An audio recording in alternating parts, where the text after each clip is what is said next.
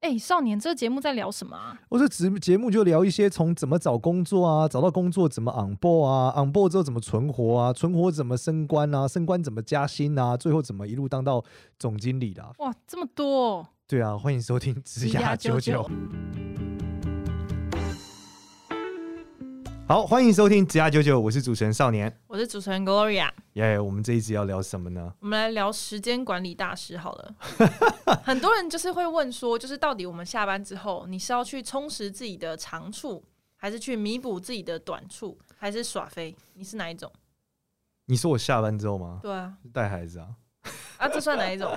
这算尽你该尽的责任。 哦，这对第四个选择是这样，没错。对啊，就那做你该做。你有小孩以后，你一定不会有这些想法啦，哦，因为你每天对啊，你下班就在那边弄小孩啊，单身狗的想法，对啊，弄小孩、处理家里的事情干嘛的， 不去约会啊，然后对，说你你单身，这样让我回忆就是没有小孩的时候，下班，因为我工作都我呃我没有小孩的时候，工作都很狂热、欸所以也很难讲。我我都干到十点十一点才回家，有时候一两点两三点才回家、啊回家就睡觉了。对，回家的时候，对我记得我那时候跟我女朋友同居，她就我现在老婆嘛，嗯嗯嗯我回家的时候她都睡觉了，然那后她这样起床前我就起我就出门了。那你这样不是很没有自己的时间吗？哦，我六日的时候一般不工作，那在干嘛？就跟她出去啊，陪女朋友啊安泰做、啊。所以没有没有增长自己，也没有弥补短处，就是你每天尽义务工你每天工作 十八个小时还不够增长自己呢？ 那啊怎么办？那这一题的这一题没意义，这样这个问这一题要讨论应该是大家常说时间不够用，哦，这倒是。对，那到底什么叫不够用？我们必须要来想这件事情。可是这感觉就像是工作状态的时间不够用哎、因为你人是会下班的、啊，基本上会下班啦、如果你觉得啊，这个回到应该是因为你觉得这工作啊明天再做也没差啦，所以你就会有下班时间。应该说所有事情都是明天再做也没差啦，真的啦。真的吗？真的真的，因为其实我我们老实讲，这个跟赚钱很有趣，就是你会发现，你仔细回想你你的工作过程，其实你某一次的爆发式成长，就是来自于某几次的机会。对，绝大部分时候你在干一些废事，就真你的会觉得这些案子不做，好像看起来公司也不会怎么样，真，但反正来做一下，下好了。对对，就是你会发现你，关键你让你成功的就是那几件事，但其他事还是要做，才会去累积这种机会出来吧。这是一个问号嘛？就是你会发现其他事情不做，好 像也是啊，不是说你做五十分就会跳出一件五十一、五十五十六分的事，这 样这不是啊。很多时候是你做了五十分之后，下一件事只有二十分。 对，哎真的对，所以其实关键还是你要，他其实做事的过程是建构你训练出来事情的重要性和急迫性的一个过、一个过程啦。嗯就是你到底你做久，你会有经验，你知道说这重要这不重要。对你刚开始的时候，你已经觉得都超重要的，嗯对啊。然后对啊久了之后发现刚才不重要了。对啊，这段就是空拍也没关系嘛，干嘛要重录？ 对啊，剪掉就好了。对，没错。对啊哎那我我觉得他的情境应该是，如果你有想要转职或者是取得更高的薪水的话，那你应该要多花自己的时间去做哪一些事情，这样。我觉得你要转职的，应该说这两件这也是两个不同的问题哦。你要转职，前提是你要转什么职啊？然后你转职的理由是什么？例如说，你觉得现在的工作太废了，还是你觉得现在的工作就是他有白白弄理由嘛？你觉得现在对老板很北蓝，你觉得现在的薪水很低，他每个对理由都不一样啊。如果是觉得自己薪水很低，那你得先去分析是不是你的产业薪水就这么低啊？但他可能还有往上爬的空间。那你为什么不在你公司里面被加薪水？所以跳槽加比较快嘛。那如果是这样，那你应该设计一个跳槽的，就是你需要一个跳槽的规则啦。那这时候我会建议你在你做好这所有事情之前，应该先认识一个黑 hunter，、哦、然后去问他说怎么样可以让你更快速的被列到下一个位置。跟黑 hunter 代表你已经在有足够的精力，然后去去担任其他的职比较高阶的职位了欸。不是你一定都是从小废物干起的啊、对啊，所以你认识黑 hunter，他会告诉你说你要干多久之后可以来找他。哦，就黑 hunter 是专业的嘛，他是专业在跳槽的。那这要去哪里找？参加很多黑 hunter 的活动啊，HR 的活动啊，人资的活动啊、你就 Google HR 空白键聚会，哦，真的这种事哦， HR 也是人 呐、是人就有聚会需求啊，他们有行业交流需求啊，可而是且你又不是 HR，你去这干嘛？就认识他、啊，哦因为，他肯定比你懂啊，哦因，为他是负责决定薪水的人嘛。哎、我没想过这样干呢、是这样吗？不就去找一个你最熟悉？对啊，你找这之前那个我们前面的时候，职涯舅舅也有录过了，啊， 就是讲说一个 HR 的重要性。那时候是我们一个导师来嘛，嗯，他就讲说有他会有三个东西，他会有一个 mentor，就是比他直升的人告诉他未来是什么；对，会有 HR 朋友告诉他说如果在里面升职是什么；嗯会有一个 high hunter 告诉他往外跳要具备什么能力。嗯。然后他那时候就是说他想成为总经理，对，可是他那时候是行销的头，对然，后就会黑 hunter 怎么做？黑 hunter 说你应该要跳到另外一边带一个小的业务 team，哦，然后因为这样子你可以练习，对然后到最后你带这个小业务如果带成，你就有机会去当总经理。嗯所以他就，说最近我手上有哪些位置，嗯其中有一个很适合你，你要不要来试试看？嗯嗯嗯，嗯对，然后他就跳过去了。然后做了一段时间，这个黑亨德跟他讲说差不多了，我这边手上有一个 GM 的缺，我可以把你推上去。哦，对，因为黑亨德工作就是卖这个，他卖、对啊他要卖你，他能赚钱啊没，错没错对。啊，所以他也需要你啊。那我再回到这个问题，我在想，他还是这样子的一个人，嗯他就是有一个空闲时间，是他想这空闲时间他到底要干嘛？他可能不想要耍废，觉得耍废太废了，对，但他是在想说，他到底是要去再更了解他自己的专业，还是他要去学一些新的东西？那他的目的是什么？目的是什么？利用这段空闲时间去有不是你你要要有效的利用啊，利用的原因是什么？你要有个目的嘛。你纯粹为了消耗而消耗，到底是什 么？但也没目标啊。可我其实我自己的答案很明确，嗯就是我我应该是深化我自己的专长。那是那你有这个理由吗？为什么你想要深化你专长？因为你工作要变好。对啊，因为我我知道我还可以做更好，那你这个逻辑很有趣，你知道吗？为什么？这逻辑很像是我想要减肥，我哦对下一段时间好我要运动。但如果健身对啊教练只这样跟你讲，你就把他 fire 了。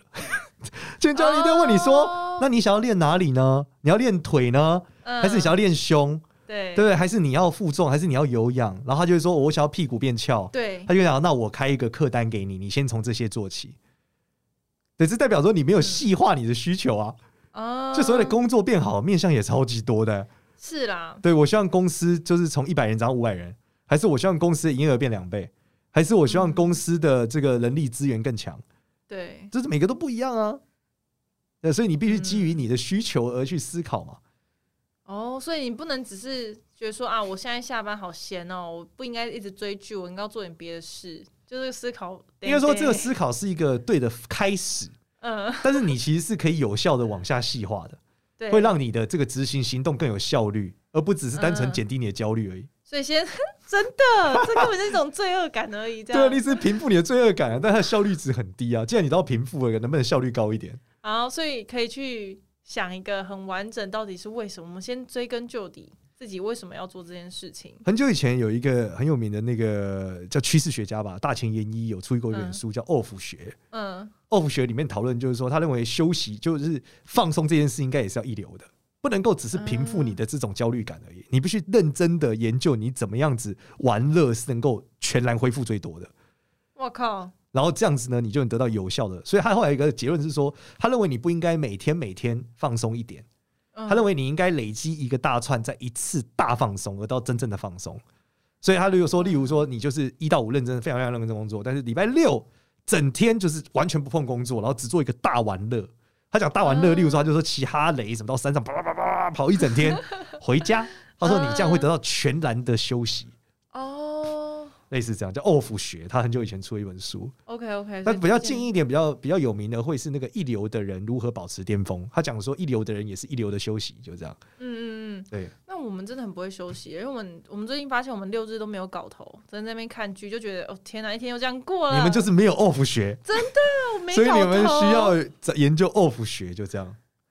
哎、我没有想过这件事哎、对啊，所以这个很有趣吧？这也是一个时间，这个根本不是时间管理啦，是一个对自我管理的一个方案。哦，好、啊，那不然我们来讲时间管理大师的话，应该是你要如何每天审慎的规划你的每一天。我觉得不是每天审慎规划每一天，而是你必须先分配出你的重要顺序。就我们嗯刚刚讲的，你必须知道哪件事是重要的，哪件事是紧急的。如果你脑子能很快的分辨一件事情的重要性，你就会非常有效地利用时间，因为你一天能干的事其实很有限，对啊，所以你只一直只干重要的事就好了，嗯，而不是把事情干完。大家想的时间管理大师都是我要把事情干完，对我一百件事现在要做，所以我决定现在分一百个时间段，我怎么有效一次把它做完。对呃不是，这一百件事里面可能有九十五件废事，对你，根本就不应该做它。那怎么评估重要呢？我其这实呃是这是一个练习，因为每个人的重要定义都不一样。对啊，其实我自己也常会觉得说，嗯，我现在我现在是这样，我每天早上起来可能九点到十二点，我处理所有厂商回复讯息，对，然后接下来从下午的一点到三点，我处理同事需要我的各种协调合作的工作，是然后三点到五点呢，我要去规划我们新的影片，然后晚上通常就是在拍片或者跟老板讨论事情，那我一天就结束了。对啊。那你如果有新的事情怎么办？加班嗯、没有，可是现在事情都可以被南南瓜入这些分类里啊，应该吧？就通常会卡住，是因为我去拜访客户，就会一天下午就没了，或一天上午就没了，然后好，我就要做到死了样。你这个最有趣的地方是你没有一个呃，你没有这个是数学问题，对就是说，如果你的公司成长，理论上你的这个格子会越来越满，对啊，然后你成长的飞快的时候，你格子就爆炸，对啊，所以你的爆炸啊工时就会加很多，没错，所以你永远达不到你的理想状态。哦对啊，你的理想状态应该是我成长了，我还是维持这样的状态，对或是甚至是轻松一点。对啊，对，所以代表你没有时间战略。没有对，那这最后就是死路一条。所以你必须要有一个时间战略调整，就是你现在达，你现在有设定一个目标，对但你现在达到目标的结局就是你死。对，差不对，多但是你这没有样想过这件事嘛？你想要我要达到目标，对，你没有想过达到目标结局我会死。那怎么有这个战略？这战略就是你去想一个你不会死但可以达到目标的方法，或者目标本身就是错的。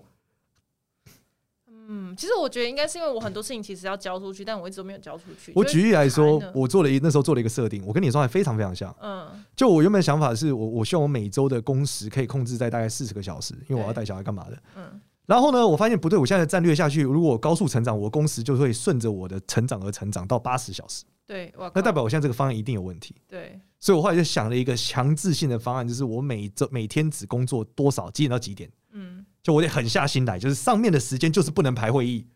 只得有临只有紧急临时事项能在这时候压加进来，嗯，但他平时是不准加东西的。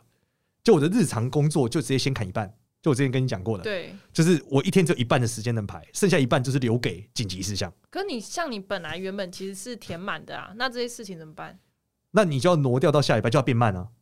哦，是这样吗？对，然后你要变慢的时候，你就想说靠这么慢不行，那对啊我得想个办法找人来做嘛，对啊，嗯所以你就会找个人来做，你就会发现比变慢好，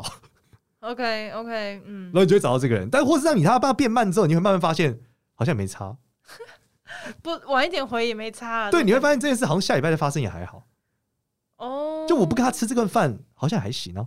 对啊。对，我不跟他回这个 email 或者我不跟他开这个会也还可以，但你有没有发现，常常那种很重要的事情，它都需要庞大的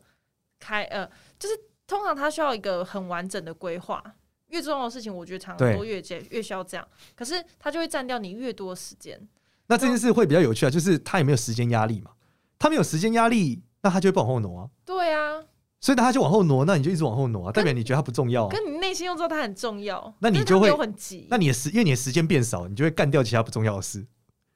你就有一天会发现这样下去不行。对啊他如果再拖下去，我下个月也不会搞定。嗯好，我决定这个礼拜只干这件事，把其他事情都挪开了，嗯嗯嗯，就这。样。因为我现在就变成是常常假日都在还债，在对还，我那这你些就是没有重要的，事因为你没有压缩你的时间，我要你因为你已经觉得我已经满了啊，我、对啊我不用假日做，不然我什么时候做？对啊，所以不行，你必须要让你自己的容许时间，就你一天从从原来二十四小时变十二小时，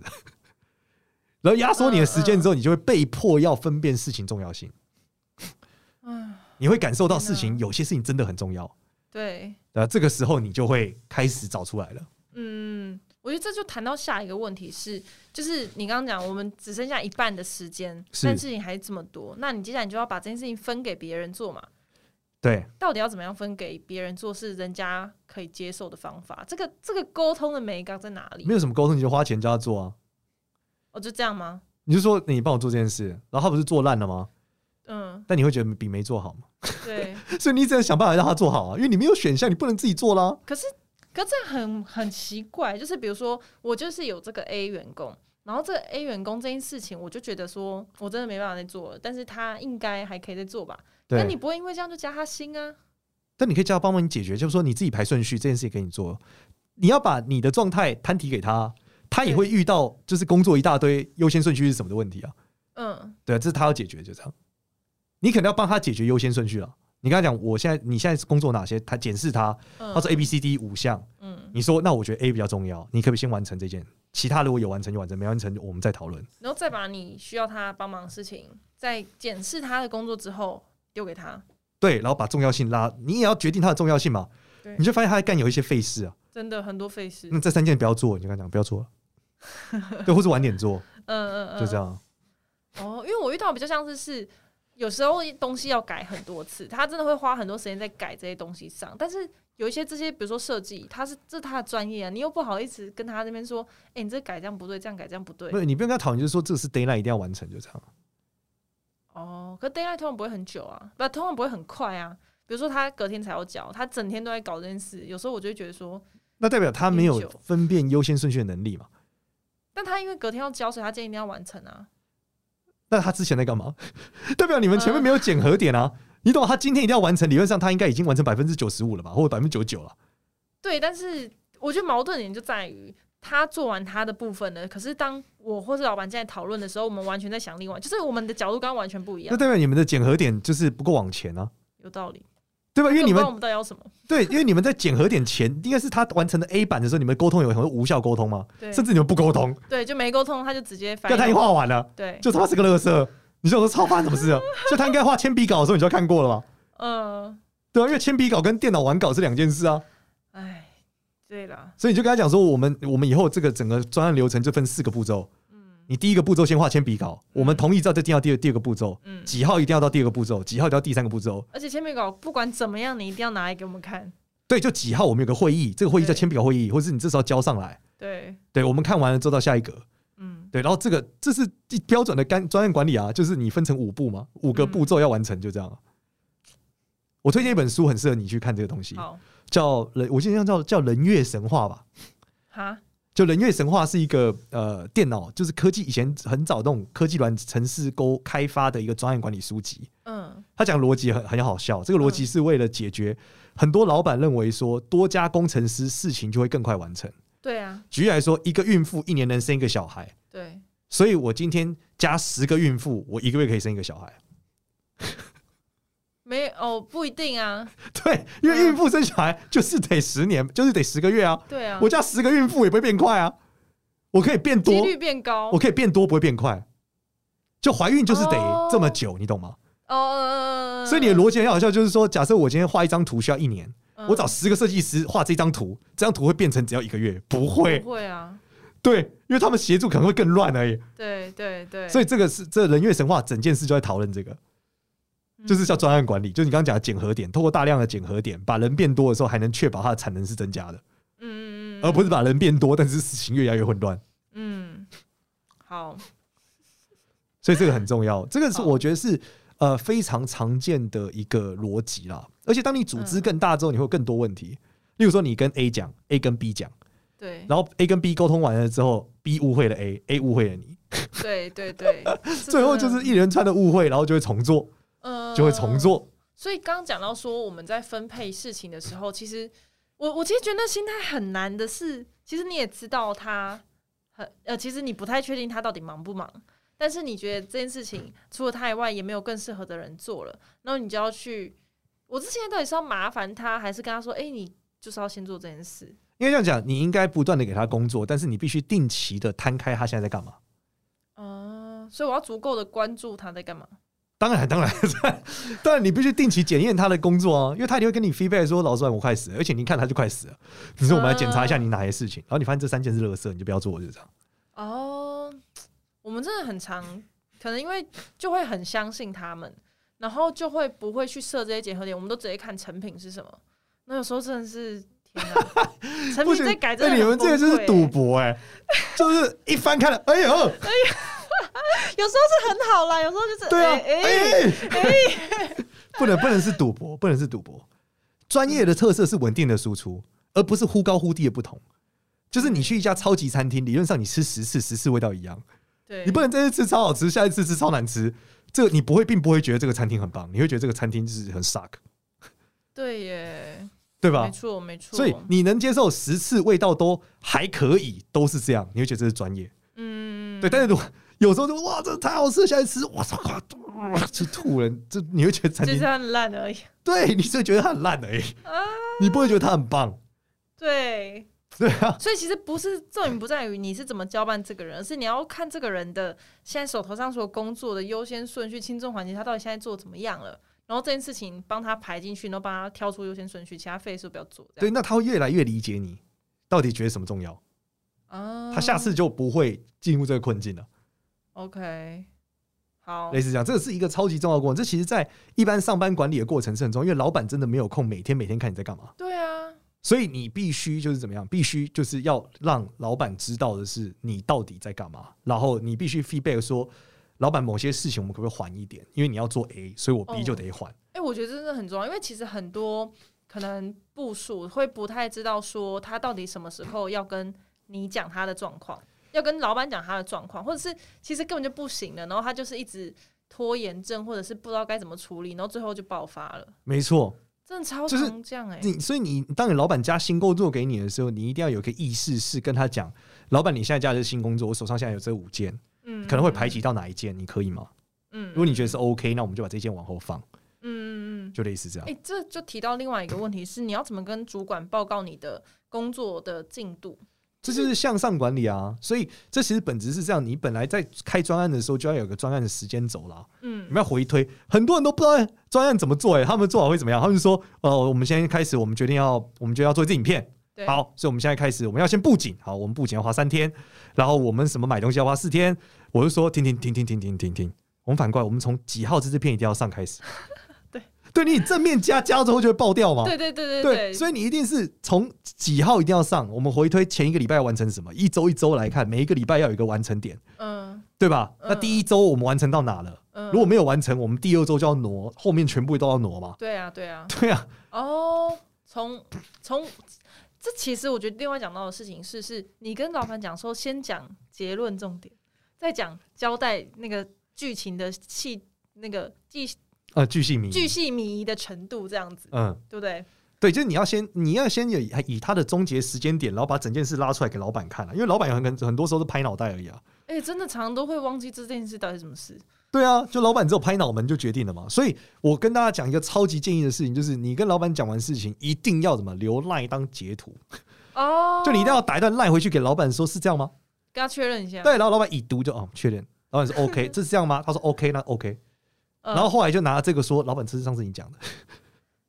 太有道理了。对，然后老板也可以打开的时候发现，哎，你上次是讲这个，哦，不然你对没有啦写下。来，他根本不知道啊，老板可能也忘了啊、对，所以真的但以前人都是用 email 了，只是现在人很少在写 email，哦对嗯现在人都用 line 聊比较快嘛，所以你就必须要有一段 line 写在这，嗯嗯嗯，跟你怎么知道说你要事情做到哪一阶段的时候要跟老板说？你就是每一周每一周要有一个检核点啊，然后你就跟老板说，老板完成检核点一是到哪，那下一个检核点是这个，哦，部署也可以自己这样子，当然也可以啊。也对是啦这。理论上应该是部署要搞定啦，只是绝大部分人的部署不会搞定这件事，因为太难了， 所以老板才要去搞定这件事。因为老板的嗯 vision 跟部署的 vision 不一样，对啊，部署只会觉得自己现在干的事是最重要的，嗯那老板会觉得整个公司里面有没有更重要的事。对，举例来说，嗯今天有很重要的客人要来，嗯超级重要，就现场发现靠腰怎么忘记准备便当了，嗯嗯嗯，对，你就走过去跟你的美术说，快点帮我去买便当。嗯美术说：“可是我们要交稿啊！”你想说这个老板要给我两 亿，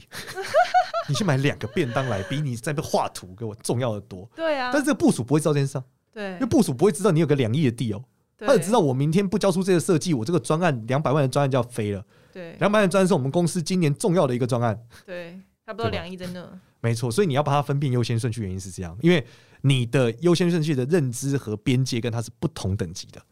嗯嗯嗯嗯还要跟大家讲啊，其实绝大部分的事情都应该分出去了，绝大部分的事情都应该要透过分配解决。嗯，你说分自己的事都要分出去，分外包或者是分给员工这样。对我，我然后里面分配之后，最重要一个东西叫容错率，嗯就是你必须不断的加高你的事件的容错率。嗯，就是如果这件事不能都不能错，对，你就应该要留在自己手上。嗯这件事可以错，并且错的代价并不高，你就应该交出去。嗯然后你的公司要做的是一件事，要长大的过程要做一件事，要致力于加高你的容错率。嗯嗯，因为你的容错率越高，你嗯能够分出去的事情就越多。哦，对，举例来说，呃，公司很小的时候拍片不能错，对，因为成本很高。对啊，但是公司越大以后，我的成本呃很，我我的我的收入很多了，嗯我拍片的成本可能哎、诶可以容纳很很都 OK，我两支片可以删掉一支片，那嗯，叫容错率变大，对，容错率变大，我就可以更能分配给底下的人。嗯嗯嗯。可是因为这个衡量在于是，如果你要分包出去，第一个是呃外包，但不用有建制人力成本，他可能比较就是你必须要一直跟他沟通，他的时间可不可以啊，跟他的品质的稳定输出。另外一个比较难的是，如果你要外包出去，你是要增加员工的话，其实考虑的事情超多哎、应该这样讲，如果你的容错率很低，建议你外包；如果你的容错率很高，建议你加员工。哦，原因是因为加员工，就是你你外包他做错，你不用给他钱啊，对啊，而且他是专业的，但员工做错你还得付钱。对啊，可是好处是因为你要长很大，你不会有那么你不会有无限的外包公司，不合理。外包公司的能量是有极限的， 对啊，而且他看到你赚很多钱，他就跑了，怎么办？他应该是不会跑，因为因为他你赚很多钱，他赚很多钱啊，哦，对因啊，为你也一直包给他啊、他就跟你喊价、开始喊价，那没有你多给他，如果你的可以完成也很 OK 啊，双赢啊。对，对，但是本质上的问题还是来自于你有没有意识到你公司要增加容错率。嗯，什么嗯意思嗯就是很多人做事情是都不能错的，对我们一定希望事情不要错，对可是不错是不可能的，对啊，所以他会一直在每一个工作上都要求大家绝对不能犯错，嗯，但这个难度是非常高的，所以应该，然后他接下来就会抱怨底下人都是废物，怎么一直犯对错？对对但是没有那么多天才，对，所以你要做的事情是让这件事可以错，并且错不死，然后是让老别板人要努力的方向。对。那这件事通常在哪里？在现金，公司的现金越多，越嗯、容错率就越高嘛。哦，反正我可以 cover 掉这次的损失，这样。对我可以开发损失嘛，我的员工会成长嘛，我找到对的人，哇，然花后学费呢？增加他的做对率，对对吧？就首先你要有足够的容错率，对在你错死之前让他做对。对，而且你现金准备的越足够，你基本上可以高薪请到也许更好的人。对，或是已经练习过的人，举例来说，如果这件事情一定要错两次，一个新的人做一定要错两次，错三次才会成。嗯，就干你的容错率只有两次，哎，我不敢讲脏话，只有两次容错率，那你死定了，对，你这件事永远无法外包，对对对所以你就要去衡量你这件事到底能被错几次，你能够消耗的成本是多少。嗯然后你必须渐进式的让底下的人成长，透过错误成长，嗯嗯嗯嗯，这个是嗯超级重要一点，因为不然你永远做不大。真的而呃你的现金会非常影响你的容错率，嗯，和但你的人才品质也会啦，因对为你的啊人才品质会影响他的做对率嘛。对对，所以你与其找到一个笨蛋来，你不如找到一个聪明蛋，然后让他来错。哦，所以这就是为什么很多大公司直接先挑学历高的，对这这原因是因为至少他不笨嘛，嗯 对他大概能读到这，要么他很努力，要么他还有一定的聪明嘛。对，对，那就这两个原因嘛。哦，所以他找来之后，好，他是做对率相对比一般人类高的人。嗯接着我把公司的容错率加到超大，所以发现大公司他们是都可以一错再错，一错再错，嗯嗯嗯，对，然后非常缓慢。对那原因就是他一错再错嘛。嗯那当然，他也可透过很多制度和官僚的设计，让他错误率变得很低，对，只是效率很差。对对那没关系，啊，我只要在他能做对，就是在他成长以前，我让他错的合理，最后他只要错到一个程度，他就再也不错了，嗯，他就会一直做对了，对，那我就可以丢给他了。嗯，所以这正是在如果你公司要成长，你就得去注意你的现金跟你的员工容错率。对，那但是更多在，其实你在人身上也是一样。嗯，就是怎么我们刚刚讲到时间管理是我要学习，我要做任何事情，或者对我要加薪水。说对，其实这个过过程也是一样，就提升你的做对率。嗯，你的做对率越高，信任度越高，对你你的做对率越高，公司就愿意用愿用越来越愿意用你，对而且越难的事情越越来越愿意用你，对因为这件事越错不得，越要找你，哦，那你的价值就会水涨船高，嗯，因因为其他人的成其使用其他人的成本是你的两倍，对因为别人会错两次，你只会错一次。对，对吧？那他就愿意多付你百分之五十以上的薪水，嗯嗯嗯嗯，因为嗯你会比别人提早做对。对啊，所没以错随着经验的累积、学习和专业的提升，嗯你就会越来越值钱。嗯对，因为你做对率很高，对那做对率很高跟经验有超级大的关系，对啊，这也需要时间吧？所以累积是很重要的。所以你一跳槽的关键就是为什么我去找一个人，是因为我与其训练一个人，嗯，我我去挖角一个人，他已经有经验，他的做对率是可可认知的。对，我自己养一个年轻人，嗯当他长起来，需要的错误次数很多。对啊，所以一来一回，我为什么愿意花百分之百分之三十的薪水去挖一个人进这来？这真的是这样，对，那原因就是因为他的经验，他的做对率很高，嗯，嗯所以每一个职员应该要加强自己做对的概率。对对，那这件事情是透过经验、透过学习、透过问人、透过理解，你就会越来越容易做对。嗯嗯所以这是两端的问题。嗯，对耶。OK，好，那我们这一集也来回馈一下问题。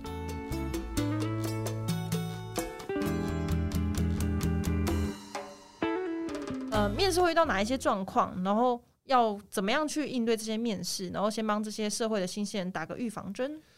呃，这这我觉得有两个认知跟大家分享。有一本嗯书我觉得很好，叫《讲演之道》，嗯，是我那时候买来研究说呃怎么样演讲这件事。对，它里面有两个观念，我觉得很好。嗯就第一个就是你你你的观众比你更希望你成功，